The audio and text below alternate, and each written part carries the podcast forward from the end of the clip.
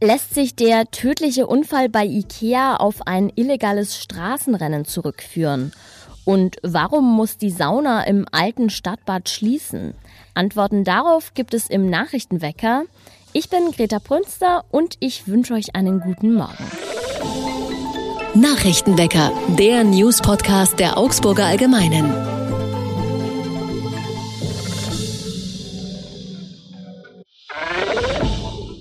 Die Kripo in Augsburg ermittelt weiter gegen den 53 Jahre alten Mercedes-Fahrer, der in der Stuttgarter Straße bei Ikea einen Unfall hatte, bei dem eine 21-Jährige ums Leben gekommen ist. Die Polizei geht davon aus, dass der Fahrer mit überhöhter Geschwindigkeit auf der Stuttgarter Straße unterwegs war. Ein Augenzeuge hat unserer Redaktion berichtet, dass das Auto eine Geschwindigkeit von über 200 Stundenkilometer erreicht haben soll. Womöglich könnte dies sogar als illegales Straßenrennen gewertet werden, denn es muss nicht zwingend ein Rennen zwischen zwei Autos stattgefunden haben, damit es zu einer solchen Einstufung kommt. Mit anderen Worten, auch Alleinraser können in dieser Kategorie belangt werden. Wichtig ist aber auch zu sagen, derzeit werden noch Gutachten erstellt, wie es zu dem Unfall kommen konnte. Es gibt also keine Gewissheit, sondern nur Spekulationen und Vermutungen. Saunafreunde mussten in den vergangenen Jahren vielfach auf andere Orte ausweichen, weil das Angebot in Augsburg sehr ausgedünnt ist. In diesem Winter wird es nochmal schwieriger. Die Sauna im alten Stadtbad bleibt nämlich geschlossen, auch wenn Schwimmen im Bad weiterhin möglich ist. Die Stadt begründet den Schritt damit, dass sie Energie sparen will. Ein großer öffentlicher Aufschrei ist bislang ausgeblieben. Das kann allerdings auch daran liegen, dass die Sauna im alten Stadtbad in letzter Zeit ein bisschen an Zugkraft verloren hat. Der Betrieb war ja schon während der Corona-Pandemie eingeschränkt worden und viele Augsburgerinnen und Augsburger bevorzugen die Saunaangebote in Neusäß, Böbingen oder sogar im weiter entfernten Bad Wörishofen.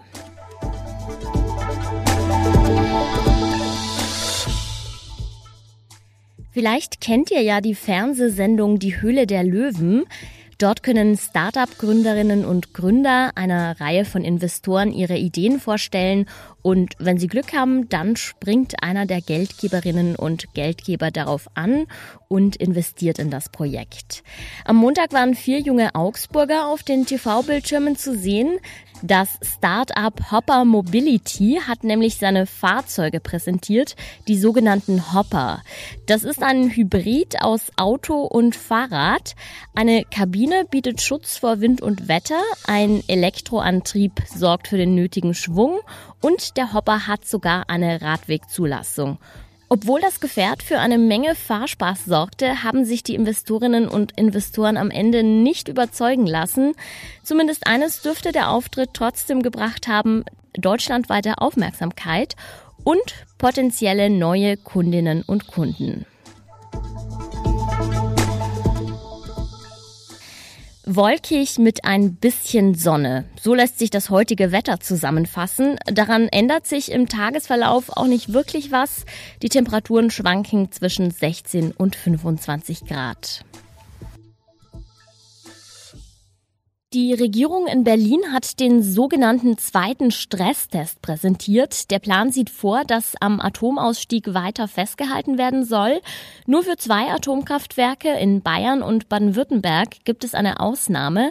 Die dürfen noch übers Jahresende hinaus als sogenannte Kaltreserve dienen. Warum die Unionsfraktion im Bundestag alles andere als zufrieden mit dieser Lösung ist und warum auch die FDP nicht gerade glücklich über den Kompromiss ist, das weiß unser Berlin-Korrespondent Stefan Lange. Hallo Stefan. Schönen guten Tag. Vielleicht müssen wir zu Beginn mal erklären, wie das gemeint ist mit den beiden Reservekraftwerken im Süden des Landes. Ein Streckbetrieb wird das ja nicht sein, oder? Das ist eine ganz äh, komplizierte, ich würde sogar mal salopp sagen, eine ganz fürchterlich komplizierte Materie. Und ich würde auch mal unterstellen, dass das Wirtschaftsministerium auch noch nicht so richtig weiß, was sie da eigentlich tun. Ähm, also ja, es ist, es ist äh, im Grunde genommen, man muss es vielleicht so aufdröseln. Es gibt ein Atomgesetz und laut diesem Atomgesetz müssen alle Atomkraftwerke Ende des Jahres vom Netz. Punkt, aus, fertig, Ende. So, das ist die eine äh, Situation. Und dieses Gesetz gibt es halt immer noch, dieses Gesetz gilt. Äh, da gibt es auch keine Ausnahme. Ähm, das, was äh, der Herr Habeck jetzt vorhat, ist im Grunde genommen ein Stand-by-Betrieb.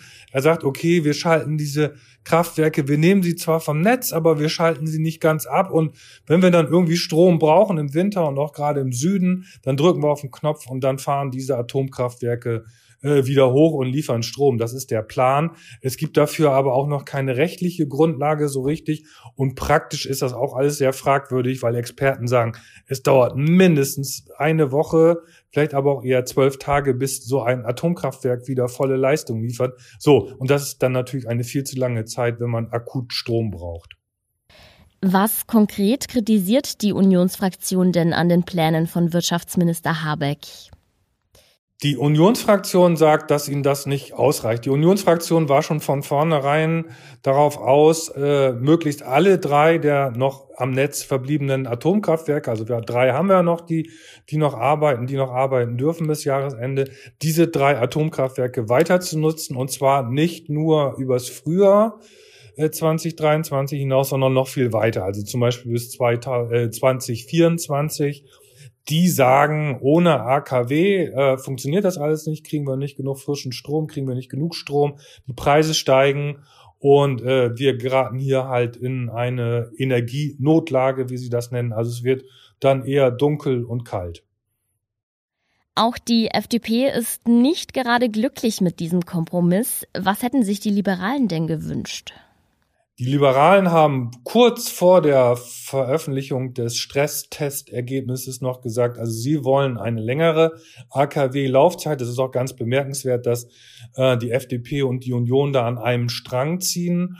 Äh, das hat dann der Herr Dürr nochmal, der Fraktionschef nochmal bekräftigt. Herr Lindner hat es nochmal bekräftigt in einem Interview mit der Süddeutschen Zeitung. Also die wollten wirklich mindestens bis 2024 rausgehen. Und dann wenige Stunden später, man kann es ja mal so salopp ausdrücken, klatscht ihnen dann der Habeck dieses Stresstestergebnis vor die Nase, von dem Habeck natürlich schon längst wusste, äh, wie es ausgeht. Der Herr, Habeck wusste auch, wir erinnern uns, vor ein paar Tagen war äh, Kabinettsklausur in in Meseberg hier bei uns in, in Brandenburg, in Berlin in der Nähe. Und äh, da war von diesem ganzen äh, Stresstest noch keine Rede. Da, da war noch Friede, Freude, Eierkuchen. Und wie gesagt, und nun, man kann schon fast sagen, hat Herr Habeck die FDP da wirklich vorgeführt.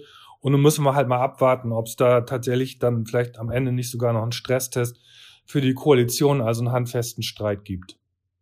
Auch unter den Grünen dürften nicht alle Parteimitglieder glücklich mit der Entscheidung sein, denn ein Atomausstieg 2022 ist es so ja nicht ganz. Droht Habeck da auch Ärger aus den eigenen Reihen?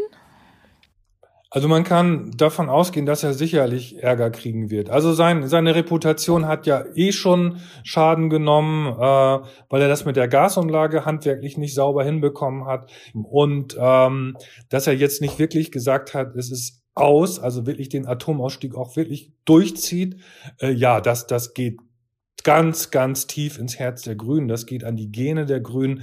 Das ist ja das, wo sie neben dem Pazifismus zu früheren Zeiten zu großen Teilen aufbauen, nämlich eben äh, die Energiepolitik. Und das, das hat er wirklich, äh, also da wird er noch viel Ärger kriegen. Der zweite Stresstest hat ergeben, zwei Atomkraftwerke sollen noch bis April 2023 als Reserve bleiben. Warum dieser Kompromiss innerhalb der Parteien für Ärger und Enttäuschung sorgt, das hat mein Kollege Stefan Lange erklärt. Danke, Stefan. Bitte, alles Gute. Tschüss. Einen Tag nach ihrer Ernennung zur neuen britischen Premierministerin stellt sich Liz Truss heute im Parlament in London den Fragen der Abgeordneten. Erwartet wird, dass sie dort auch einen Plan gegen die rasant steigenden Energiekosten vorstellen wird. Auf Truss wartet keine leichte Aufgabe. Angesichts der hohen Inflation steht das Land unter großem Druck und auch das Verhältnis zur EU ist wegen des Streits um Brexit-Sonderregeln für die britische Provinz Nordirland belastet. Derzeit lohnt es sich, den Himmel in Augsburg häufiger zu betrachten. Es sind nämlich immer wieder mal Regenbogen zu sehen. Dieses Naturschauspiel entsteht, wenn Lichtstrahlen auf Wassertropfen treffen und das passiert bekanntlich dann, wenn es regnet und gleichzeitig die Sonne scheint. Wer ganz genau hinschaut, der sollte übrigens sieben Regenbogenfarben erkennen und wenn ihr euch die Reihenfolge, so wie ich, auch nie richtig merken könnt, dann gibt es da eine kleine Eselsbrücke. Rot, Orange, Gelb und Grün sind im Regenbogen drin.